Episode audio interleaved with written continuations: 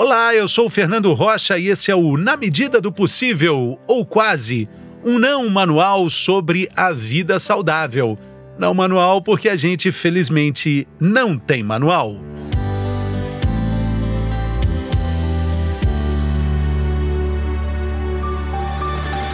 A rinoplastia, cirurgia no nariz, é um dos procedimentos cirúrgicos mais populares em todo o mundo e também um dos mais complexos. Isso porque cada nariz é único. Não existe um nariz igual ao outro, não existe um padrão. Com a pandemia, com a enorme exposição às telas, a procura por esse procedimento acabou aumentando ainda mais, principalmente entre os jovens.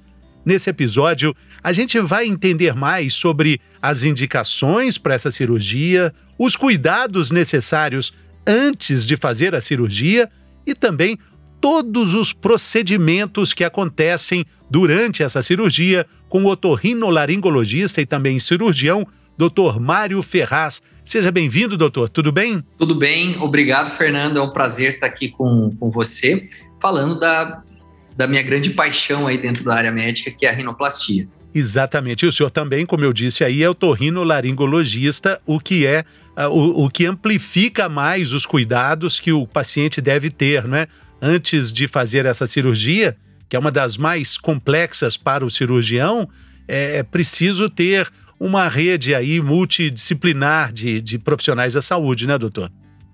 É exatamente, já que o nariz, ele também é responsável não só por isso, né, mas principalmente pela respiração. A grande função do, do nariz é a respiração, que é a, a coisa mais importante, a coisa mais vital para todo ser vivo. E ela contribui também junto com o pulmão e para que todo o ar chegue filtrado, para que o ar chegue na temperatura correta, para que chegue na umidade correta para os nossos pulmões fazerem a troca gasosa e nós conseguirmos eh, fazer todas as nossas atividades diárias. Com, com, com, qualidade de vida, né? Porque a, a gente tem que respirar pelo nariz para o ar ter todo esse procedimento. Respirar pela boca não é normal e muitas pessoas passam quase que a vida inteira respirando de forma errada a gente está falando de rinoplastia com viés assim mais estético, mas é muito importante a gente falar da cirurgia indicada para a correção que vai entregar mais qualidade de vida para o paciente, né, doutor? É, hoje a gente não separa mais a parte respiratória da parte estética, porque, como nós estamos falando, o, o nariz é um órgão indivisível. Toda vez que nós fazemos uma modificação estética, que nós fazemos uma alteração da arquitetura nasal, nós mudamos a respiração, para o bem ou para o mal. Por isso que é tão importante a gente saber é, qual que é a arquitetura normal, como funciona o nariz, toda a fisioanatomia desse órgão, para que a gente não é, é, impacte negativamente na nossa respiração. Muito pelo contrário, que a gente quer sempre melhorar. E, e, é muito importante a gente falar disso, porque nós estamos falando de uma cirurgia que é uma das mais populares no mundo. O Brasil é um dos campeões em números é, dessa cirurgia. E a gente está tentando por um detalhe. O senhor disse, às vezes, é, pela oferta grande que existe no mercado desse tipo de cirurgia, a, a questão estética acaba é, causando outros problemas que são muito importantes ligados à nossa respiração, né, doutor? Exatamente. Você falou em, em ser uma cirurgia procurada. O Fernando, você sabe o quanto que aumentou a procura de rinoplastia durante a, a, a pandemia? Não tenho ideia, doutor. Ela aumentou em torno de 4.800%. É um número absurdo. Nenhuma outra cirurgia aumentou tanto quanto a, rino, a rinoplastia em sua procura aí durante esses, esses anos de pandemia. Impressionante. Quais são as queixas mais frequentes, doutor, com relação ao nariz? As queixas mais frequentes. Vamos colocar ela é, tanto estética quanto funcional. Depende até hoje, assim, antes a, a, gente tinha na cabeça que todo mundo vinha pro, pro, pro cirurgião, pro otorrino, para modificar o nariz porque queria um nariz menor. Todo mundo queria tirar o ossinho do nariz. Só que devido à grande melhora das técnicas, a popularização dessa cirurgia, você tem uma procura assim muito geral. Isso depende de como é o nariz do paciente. Então você tem os pacientes que procuram para reduzir o nariz, para tirar o ossinho. Você tem também, por outro lado, aqueles pacientes que têm o dorso muito baixo, muito largo, por exemplo, nariz étnico, afrodescendente ou o asiático, que precisam aumentar e estruturar o nariz. Então, ainda hoje, maior, o maior carro-chefe é para se reduzir o nariz, é para se tirar aquele ossinho e mudar o formato de convexo para um formato mais reto ou com uma leve curvinha, mas os narizes de aumento, como o nariz étnico, ele está aumentando e assim, está aumentando numa velocidade muito crescente também. Existe também a queixa de ponta caída e da ponta larga. E funcionalmente é o paciente que não respira principalmente devido a distúrbios no septo, desvios no septo e também por aumento na carne esponjosa. O nome dessa carne esponjosa, quando ela fica no nariz, é, são os cornetos. São aquelas estruturas que aumentam e diminuem e regulam a passagem do ar. Quando uma pessoa ela é mais alérgica, geralmente esses cornetos eles ficam num estado mais aumentado, dificultando a respiração e ao se fazer a rinoplastia, a gente pode trabalhar corrigindo-se o septo e também corrigindo esse aumento dos cornetos. E é, é, importante também dizer que isso não tem nada a ver com o tamanho do nariz, né? Às vezes um nariz grande pode ter dificuldade de respirar, né? Exato. Você sabe que hoje a gente fala muito em forma-função. Dentro do mundo da rinoplastia, é, todo mundo fala de forma e de função. Por quê? Porque um nariz dito feio ou que foge das regras, é, é, que foge do que o pessoal quer, geralmente é o nariz que respira ruim também. Nariz muito grande, devido à arquitetura, muitas vezes por ele ser fino demais, ele oferece uma passagem dificultosa pelo ar, nas chamadas válvulas nasais. Então, narizes muito grandes, muito estreitos, eles são difíceis de respirar, eles podem causar uma obstrução nasal. Então, o melhor nariz, que é aquele nariz no tamanho apropriado, com a largura apropriada, com, a, a com, com as estruturas internas de uma maneira apropriada, ele fica bonito por fora e também oferece a melhor passagem de ar por dentro também. Doutor, é difícil a gente até entender essas duas equações aí que o senhor falou, um aumento de mais de 4 mil por cento no número de cirurgias nesse período de pandemia, muita tendência para tipos específicos de cirurgia, né, para diminuir e, e, a questão do dorso do nariz, a ponta do nariz. Mas, por outro lado, nessa equação, a gente, é o que nós falamos na abertura do programa, não existe nenhum nariz igual ao outro. É por Exato. isso que é o desafio para o cirurgião, mesmo experiente como o senhor é? É, é sempre um desafio porque a gente precisa entender é, a relação entre respiração crescimento facial, e daí, em, uma, em última análise, a gente volta para o nariz e estética nasal. Como assim? Primeiro, o crescimento facial ele é, ele é causado, né, ou ele é controlado pelos nossos genes, pelo que está escrito lá no nosso DNA, e também pela forma como a gente respira. Cada vez que a gente respira, a gente tem um aumento das estruturas internas nasais, o que vai levar a um crescimento apropriado quando a gente é criança. Criança que não respira bem, não tem um crescimento facial adequado e, consequentemente, você acaba também não tendo a melhor harmonia entre o nariz e a face. E, obviamente, quando você vai projetar, fazer um projeto de um novo nariz, você tem que respeitar a face, para que o nariz ele pareça que está encaixado naquela face. Então, a, qual que é a melhor rinoplastia? Muitas vezes os pacientes me, me perguntam, é aquela que encaixa no teu rosto e não deixa vestígios. Ninguém vai falar se o nariz foi feito ou não.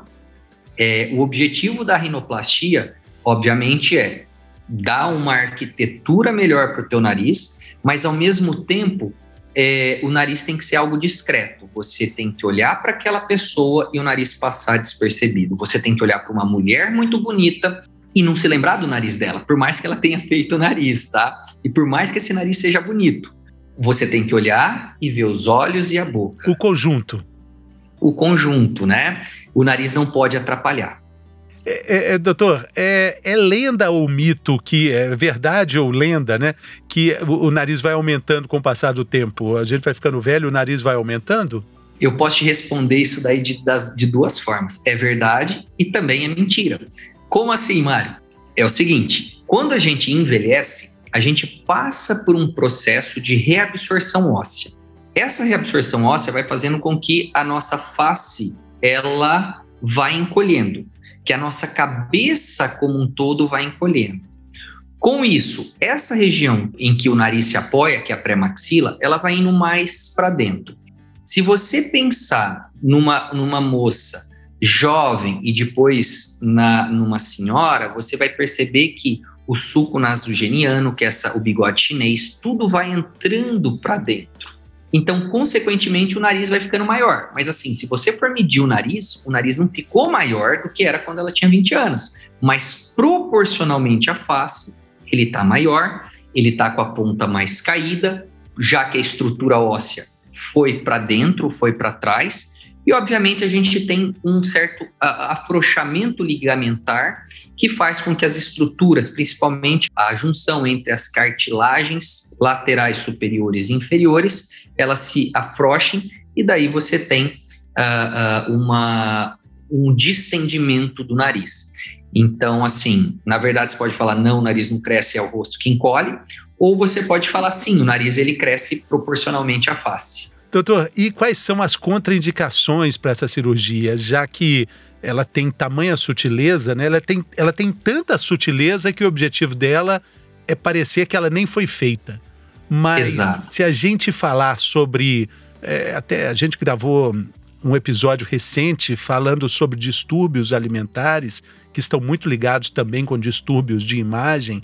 É, a gente entra numa área bastante interessante aí para falar sobre cuidados pré-operatórios que podem até ser impeditivos, questões impeditivas para essa cirurgia, né?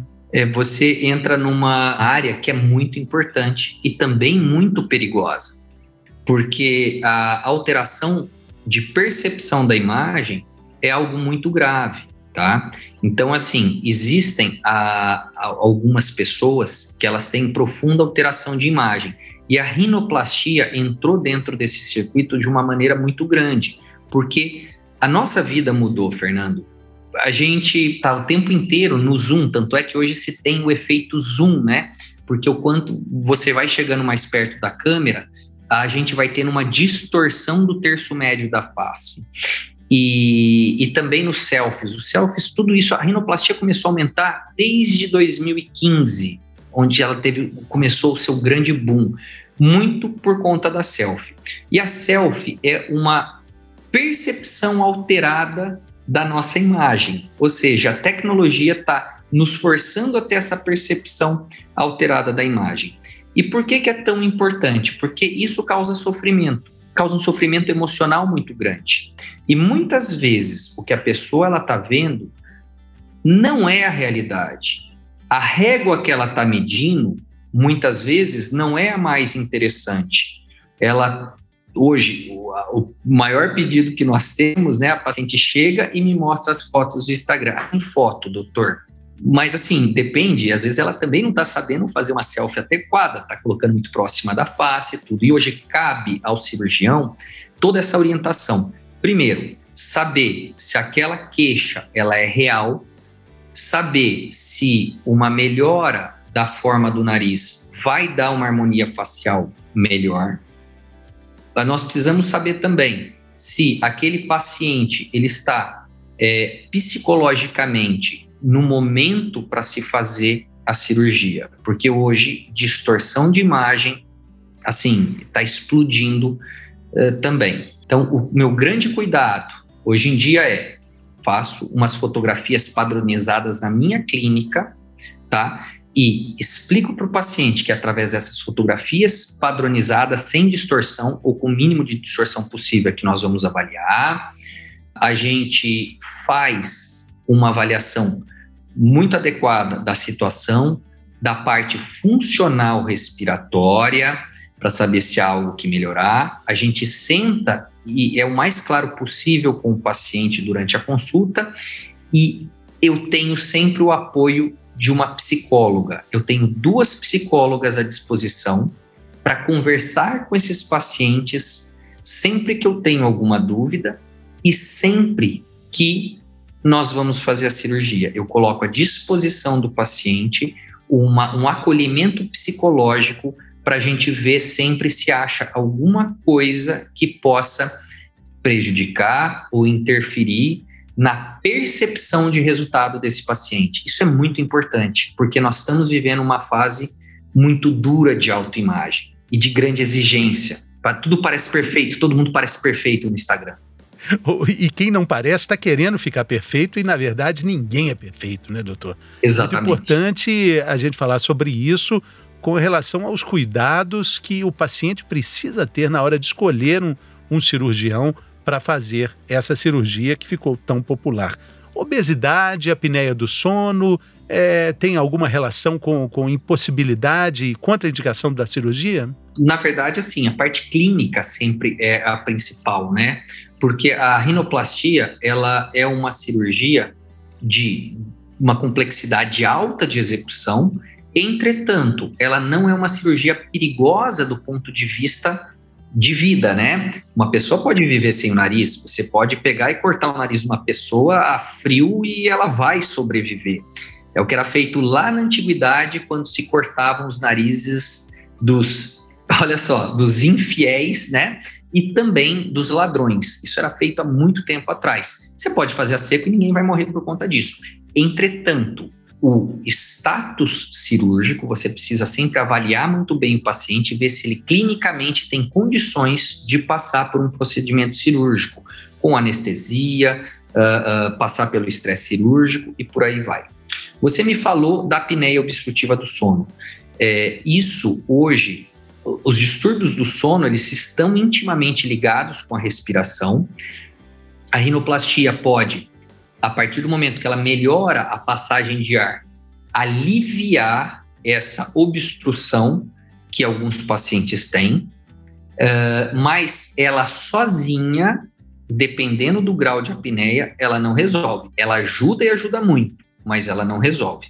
Isso é uma outra coisa que a gente tem que avaliar durante a consulta, é o, como eu já falei do crescimento facial, é a estrutura facial, porque muitas vezes não é só o nariz que causa uma obstrução de respiração, mas o esqueleto facial, que muitas vezes é muito pequeno, ele é muito para trás, queixos muito pequenos, que fazem com que a passagem de ar fique menor. O mesmo acontece com, com a obesidade, que pode causar a própria apneia, né, doutor? Exatamente. A partir do momento que você tem um excesso de tecido gorduroso, inclusive em parafaringe, você estreita essa, essa passagem. Então, assim, você quer respirar bem?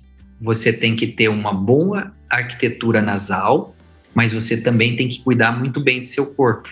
Você tem que cuidar muito bem da, da, do tônus muscular. Nada é separado de nada. Somos uno né? Somos todos juntos, o nosso corpo tá, respira todo, tu, tudo, tudo. O pé respira, o cabelo respira, o olho respira, né, doutor? Agora, para a gente caminhar aqui para o fim desse papo sensacional, muito esclarecedor, até já fazendo um alerta aí para que você que está nos ouvindo compartilhe essas informações com as pessoas que você entende que vão aproveitar dessas informações, informações úteis sobre saúde e qualidade de vida. E agora eu queria perguntar ao doutor quais são a, as informações importantes que um paciente precisa ter na hora de escolher o cirurgião. Já falamos dos riscos que podem acontecer, os benefícios são muito evidentes também, mas o que o paciente precisa prestar atenção na hora de decidir?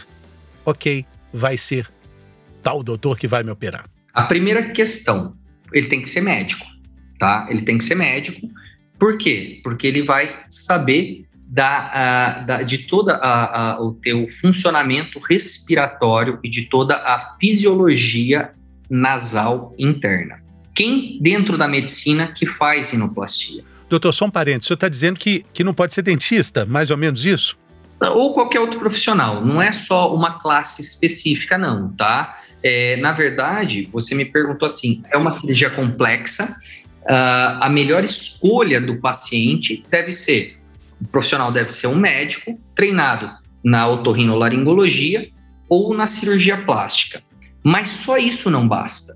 Não basta ele ser um otorrinolaringologista ou ser um cirurgião plástico. Ele precisa ser um profissional treinado, e hoje a gente já tem treinamentos específicos em rinoplastia.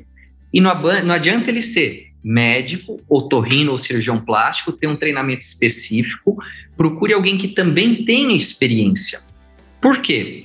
Porque é uma cirurgia, como você mesmo falou, Fernando, muito complexa, que envolve a respiração e a parte estética e toda uma avaliação facial, e você precisa de um certo treinamento e de experiência até você pegar e chegar a um certo grau de expertise. E mais que isso, essa pessoa sempre tem que estar atualizada, porque a, a, as informações e as técnicas elas mudaram demais nos últimos cinco anos. O que a gente consegue oferecer hoje com uma rinoplastia é completamente diferente do que a gente podia oferecer há cinco anos atrás. Então, assim, o cuidado na escolha é muito importante. E, e nem precisa falar que uma cirurgia tão popular como essa deve ter ocasionalmente algumas promoções imperdíveis, o que não deixa de ser um sinal de alerta.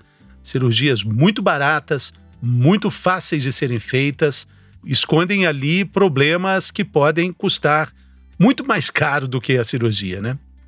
É, isso é com tudo, né? Isso é até com equipamento eletrônico. Você vai ver uma promoção lá de um iPhone do mais novo que tem por, por mil, mil e quinhentos reais, pô, peraí, isso, isso tem algum problema, né? Não, ou é mentira, ou é roubado, uh, ou tá quebrado, algum problema tem. Quanto mais, mais ainda envolvendo a saúde, tá? Então, o ideal é sempre você procurar alguém que saiba tratar a parte funcional, a respiração, que saiba tratar também a parte estética, que tenha uma certa experiência com isso, porque é uma cirurgia complexa e a reoperação, as reoperações, elas acabam sendo mais complexas ainda. Isso aí a gente vê muito nas redes sociais, reoperações fica muito mais difícil. Se já é complexo para fazer a primeira vez, imagina para corrigir, né, doutor? E assim, como você falou em preço, e também fica mais caro, puxa vida. Então, muitas vezes uma economia, como você colocou anterior, vai gerar um valor maior no pós-operatório, porque numa segunda cirurgia, desculpa, porque vai ser uma cirurgia mais complexa, menos profissionais estão habilitados a fazer, ma materiais de diferentes partes do corpo podem ser utilizados para essa reconstrução, então acaba sendo mais complexo. Muito bem. Doutor Mário Ferraz, muito obrigado. Senhor está em Campinas, né? Eu estou em Campinas, Campinas. sou aqui da região de Campinas. Conversou com a gente direto de Campinas, aqui no estado de São Paulo, dando esclarecimentos importantíssimos sobre essa cirurgia que aumentou, como ele disse, mais de 4 mil por cento durante a pandemia, cirurgia de rinoplastia. Muito obrigado, doutor. Obrigado pelo seu tempo aqui conosco, pela sua gentileza, sua generosidade aqui. Boa sorte na jornada. Muito obrigado, foi um prazer participar com você e foi um prazer te conhecer também, Fernando. Valeu, doutor. Um grande abraço. E para você, muito obrigado pela sua companhia, que esteve até aqui conosco, eh, recomendando aí que você compartilhe esse conteúdo com o maior número de pessoas possíveis que você acha que vão se beneficiar com essas informações. Valeu, muito obrigado, até a próxima.